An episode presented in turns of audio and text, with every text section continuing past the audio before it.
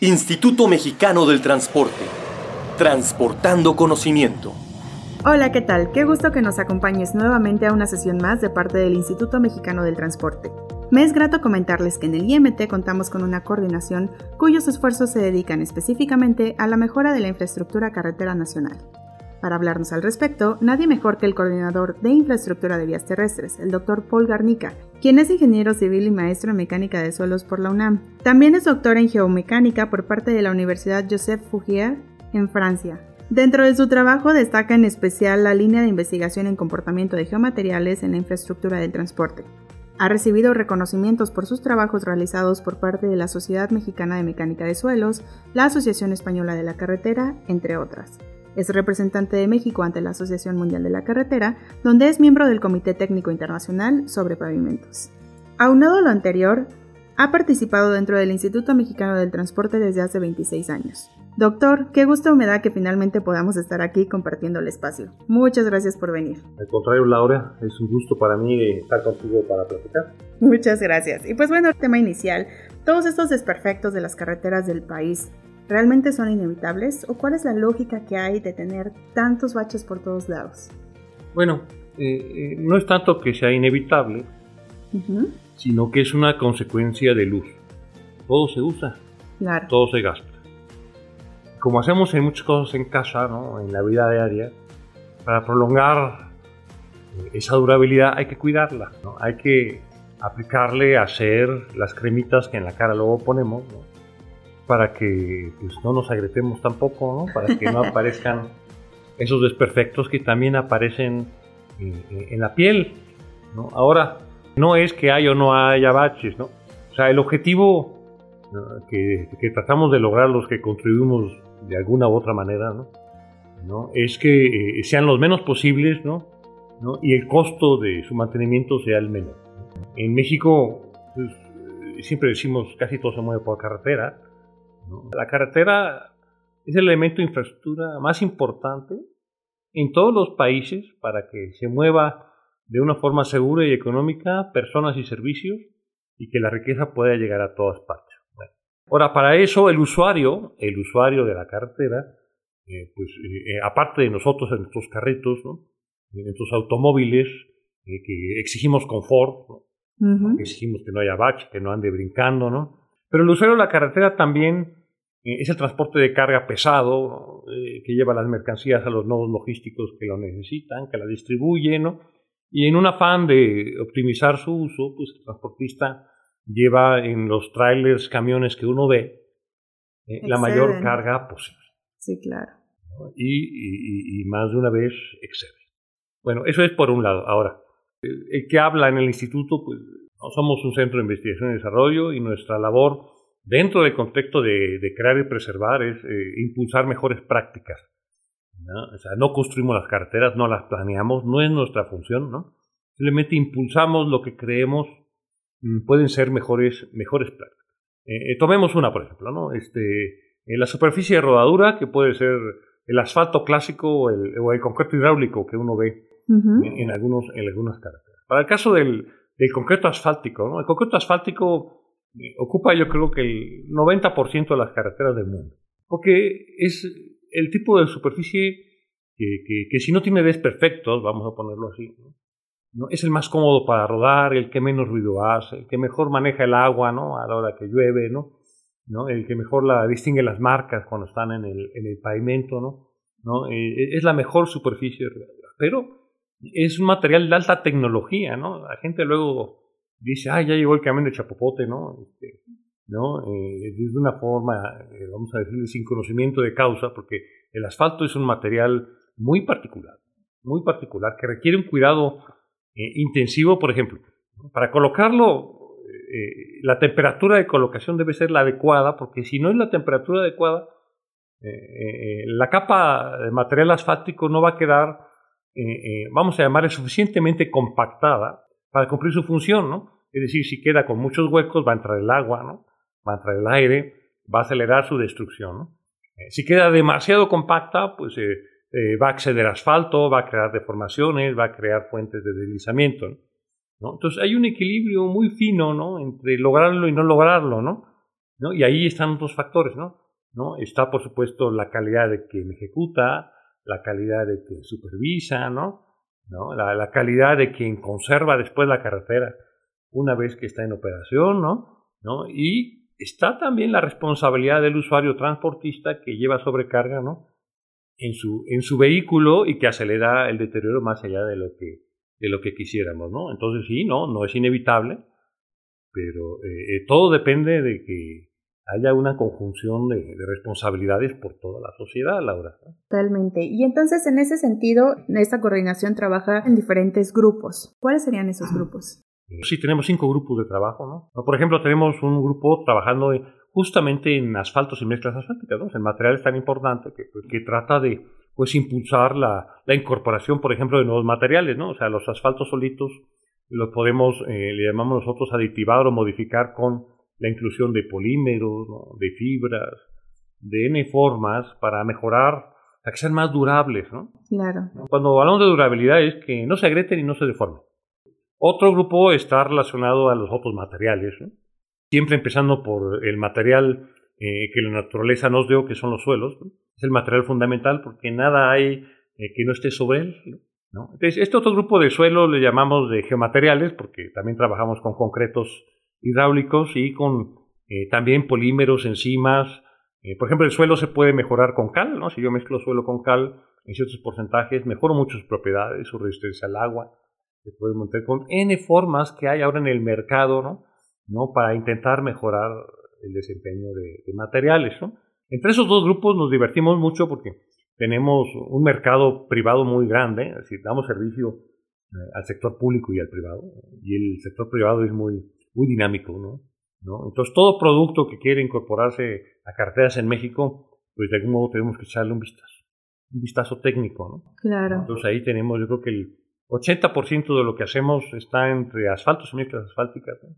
Y eso creo que también nos lleva al simulador de vehículos pesados. Claro, ese es otro grupo de trabajo. ¿no? Ok. Eh, también hay que ver la forma de ya todo el pavimento construido, darle seguimiento y, y, validar que de veras funciona. Y ahí hay varias formas de hacerla. Digamos que la forma tradicional era, pues vamos a ver las carreteras que hemos construido, cómo se comportan. Pero la red es tan vasta, tan diferente, que es imposible darle un seguimiento puntual de que, ay, mira, aquí no hay bache, no hay bache, y un día aparece un bache o una grieta, ¿no?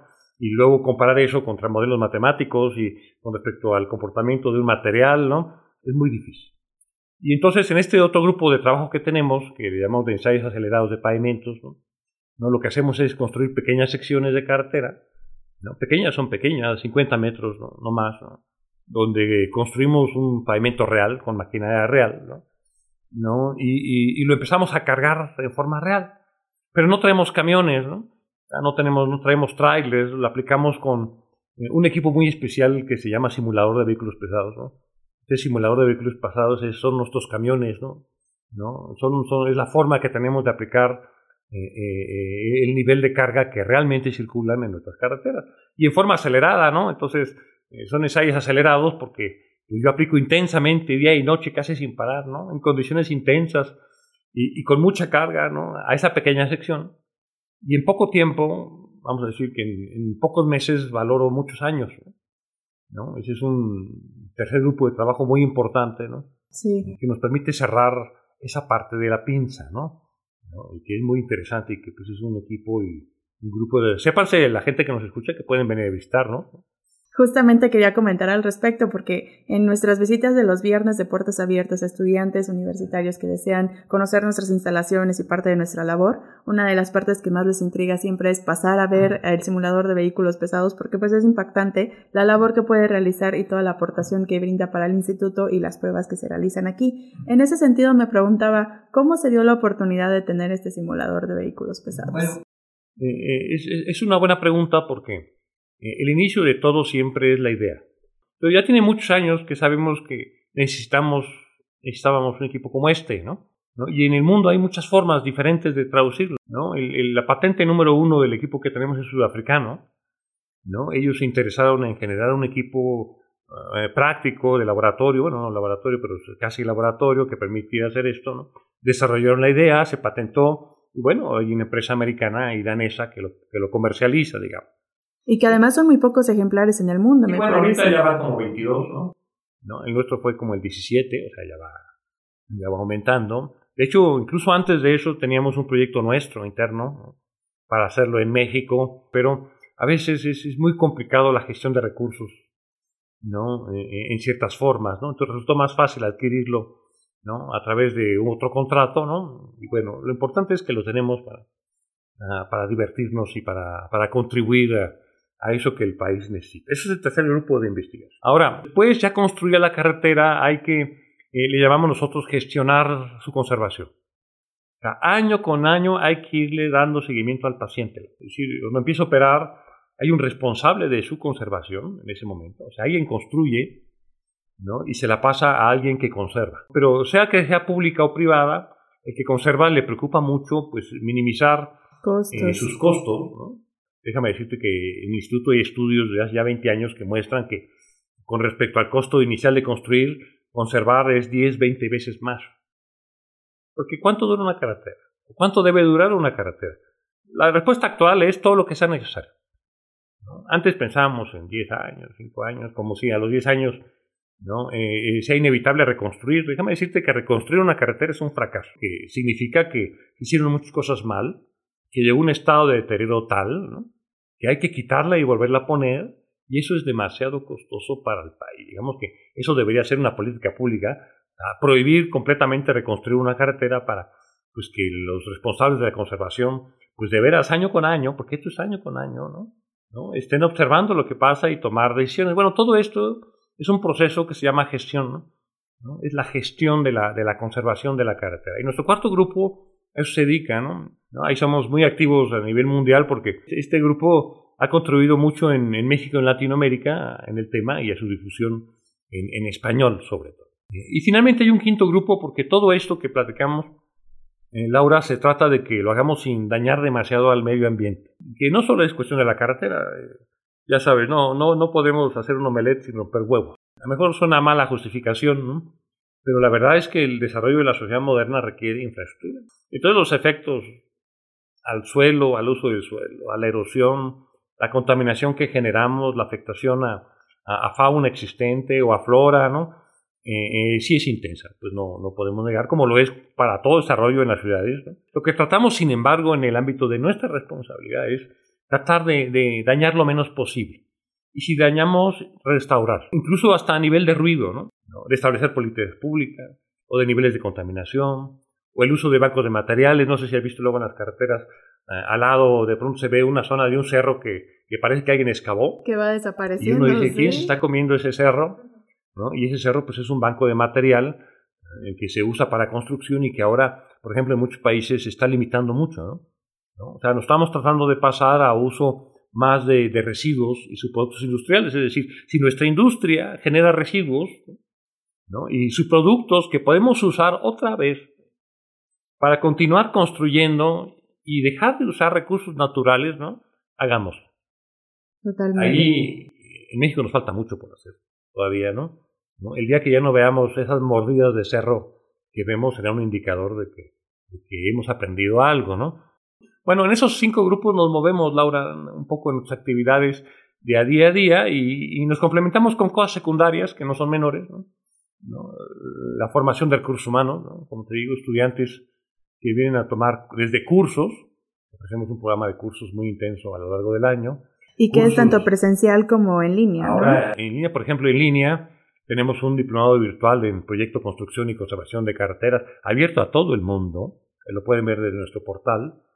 ¿no? Eh, eh, ahorita tenemos ya casi por estrenar un par de cursitos virtuales que están ahí en la, en la olla, uno sobre gestión de la conservación eh, y otro sobre eh, cómo diseñar una mezcla asfáltica en forma adecuada. Esos cursos ya están listos, esperando ahí detalles nada más de subirlo a una plataforma adecuada. No estoy segura de cuál de estos grupos es el que también se encarga de la verificación de vehículos.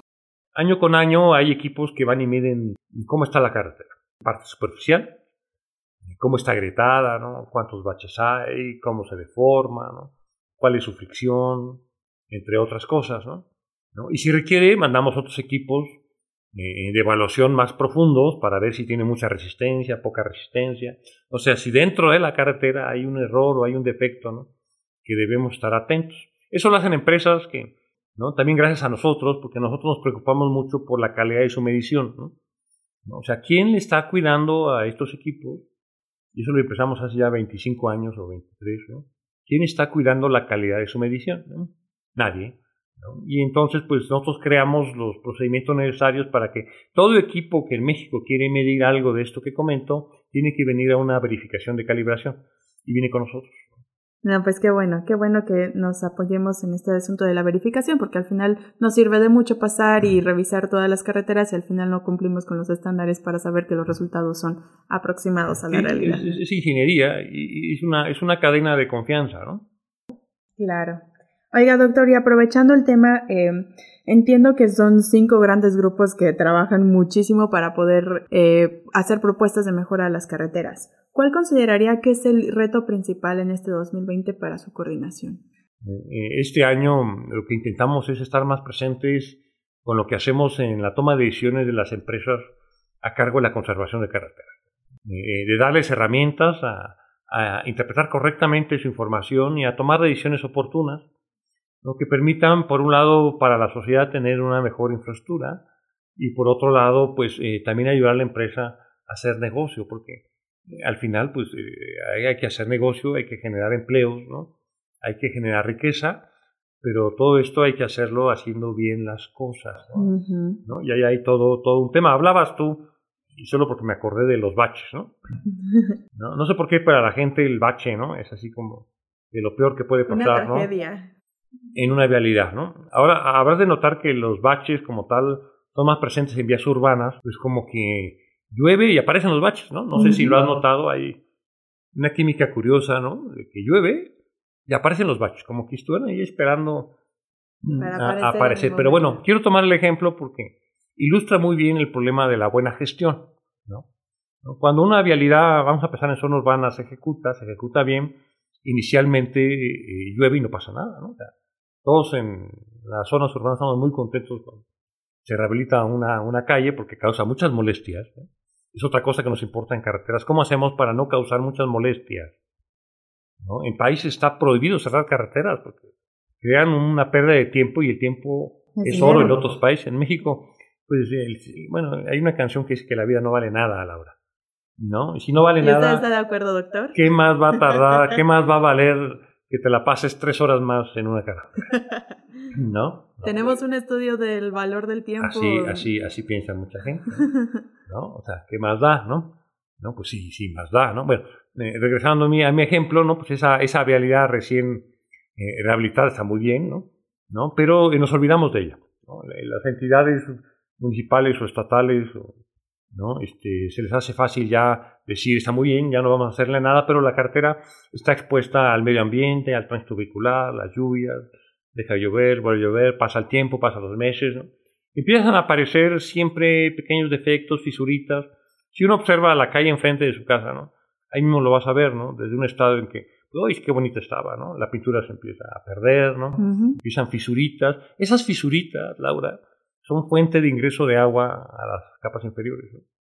El agua no es una buena cosa para, para las carreteras, ¿no? Y con el tiempo, este, además, se va acumulando en la superficie de la vía ah, eh, polvo de aceite, de llantas, de hidrocarburos, porque ¿a dónde crees que se va la contaminación que un vehículo genera, ¿no? Las emisiones de un vehículo, ¿no? ¿no? La fricción de las llantas con el pavimento, el goteo de aceite de un vehículo en mal estado, ¿no? Pues se quedan en, eh, impregnadas. se quedan impregnadas en las vías y cuando es aire o es humo o se va al aire y tenemos el problema de contaminación del aire, pero mientras ahí está acumulado una fina capa de, hidrocarburos y derivados ¿no? ¿no? En, en, la superficie de nuestra vía, de tal forma que eh, a cabo de un tiempo, ¿no? Y con esas fisuritas ya formadas, un día llueve, cuando llueve el agua se mezcla con esa química de hidrocarburos presente en la superficie y genera eh, eh, eh, el elemento más dañino para las mecas asfálticas. Es prácticamente gasolina, ¿no? Y no sé si se han fijado cuando una pipa de gasolina se vuelca en una carretera de asfalto, la deshace. los elementos hidrocarburos que además vienen del petróleo como el asfalto, ¿no? cuando el diésel cae en la carretera, la turbocina cae en la carretera, la deshace. Hemos hecho estudios, tenemos por ahí un estudio publicado. ¿Y qué le pasa a la mezcla asfáltica cuando la sumergimos con agua, con diésel, con gasolina, con cloruros, con sulfatos? Y los que sí la deshacen no es el agua, ni los cloruros, ni los sulfatos. Es la gasolina y el diésel. Y por eso, cuando llueve un día, y se hace esa, mezcla química, ¿no? Y, y, penetra a través de las fisuritas, ¿no? Lo deshace. Y al día siguiente aparece un bache. El bache es un elemento de, de la, de la vía que se perdió, ¿no? que, debido a la, a la, acción de esos químicos. ¿no? Y eso da una, una pequeña solución, que seguramente no definitiva al 100%, pero sí da a la gente de, de las colonias, barran sus calles. Si barren sus calles antes de la época de lluvias, les aseguro que va a disminuir mucho la aparición de baches. Este es un, un pequeño ejemplo de pura observación, ¿no? ¿no? Y que eh, eh si la gente supiera, pudiéramos contribuir mucho a que no aparecieran tantas baches en frente de las casas, Laura. Qué maravilloso consejo y además tan simple. Bueno, yo honestamente no tenía eh, conocimiento de la lógica que hay detrás, que además puede estar en nuestras manos reducir la aparición de los mismos. Doctor, ¿hay algún comentario adicional que le gustaría compartir con la audiencia? Bueno, aquí lo importante es que somos un centro de investigación. Los centros de investigación eh, eh, necesitan recursos, requieren talento, requieren tiempo. Somos una especie de, oasis intelectual en el sentido que pues, nos tomamos la libertad de dedicar una hora a pensar en algo que, mucha gente por estar en la urgencia diaria de ejecutar algo pues no, no puede, ¿no? ¿no? Y todos los grandes desarrollos e innovaciones en, en la humanidad se han hecho a través de estas prácticas de, de apoyo a la ciencia y a la tecnología. O sea, el reconocimiento de estos centros como el nuestro es esencial. ¿no? Pero se requiere un reconocimiento de toda la sociedad. el tener claro por parte de la sociedad la importancia de la educación y sobre todo de la buena educación. ¿no? Eh, oye, entonces me vas a decir, no toda educación es buena, ¿no? No ir a la escuela o ir a la universidad te garantiza nada. Fíjate que yo he sido docente, ya tengo yo creo que ya más de 30 años, porque yo cuando estaba a punto de acabar la carrera de ingeniería civil en la UNAM, eh, ya era profesor en la UNAM, ¿no? daba clases, empecé a dar clases a mis mismos compañeros un poco atrasados. Qué padre. ¿no? Y entonces eh, de ahí he dado clases instituciones públicas, privadas, de todo tipo, con mucho dinero, con poco dinero, con muchos recursos, con pocos recursos. ¿no? Hubo un par de años que di clases en Francia, ¿no? en francés, ahí, no sé cómo sufrí con el idioma, pero sí, ahí, ahí estuvimos, ¿no? ¿no? Y, he notado que más que la, más que la universidad, más que el tipo de universidad, lo que, lo que es importante es el estudiante. ¿No? Es la voluntad de querer trascender. ¿no? Esa es la parte esencial, ¿no? Sí, si yo quiero trascender y voy a una universidad con muchos recursos, pues la sinergia es la mejor. ¿no? Pero si yo soy un estudiante que no le importa y voy a una universidad aún con los mejores recursos, el resultado es nada. Por lo tanto, el compromiso empieza con uno y se forja inicialmente con el ámbito familiar. Eso es inevitable. ¿No? Y, y, esa es una parte que es eh, eh, hiperrelevante en esto. No vamos a tener centros de investigación adecuados solo por crearlos o por comprar un equipo de laboratorio, que ahora ni siquiera nos los compran porque faltan recursos, ¿no? ¿no? Lo más importante es el talento, ¿no? Y el formar talento y retenerlo. Fíjate, tenemos gente que en el tiempo, ¿no? Se ha ido. Y cada que se va uno, este, perdemos talento. Y recuperarlo es bien difícil. De hecho, no se puede. Es volver a empezar. Y bueno, nos dedicamos otros años a formar ese talento, ¿no? Entonces no es algo que se pueda renovar, ¿no? No, es un recurso renovable tan fácil, ¿no? Y ahí la, la importancia, ¿no? Entonces la importancia de, de, tener claro, y ese es mi comentario. ¿no? De querer siempre transformar al país a través del conocimiento y el comportamiento. Qué maravilla, doctor. Muchísimas gracias por compartirnos su visión al respecto. Le agradezco muchísimo por su tiempo y por la amable sesión que tuvimos. Ha sido un placer, Laura. Muchísimas gracias. Y para todos los que hacen favor de escucharnos, les recuerdo que estamos disponibles a través de las redes sociales, Facebook, Twitter, YouTube y de nuestra página web para que, como dice el doctor, se dediquen a jugar y moverle a las herramientas, a todos los productos que les brindamos a través del Instituto Mexicano del Transporte. Que estén muy bien, hasta pronto. Instituto Mexicano del Transporte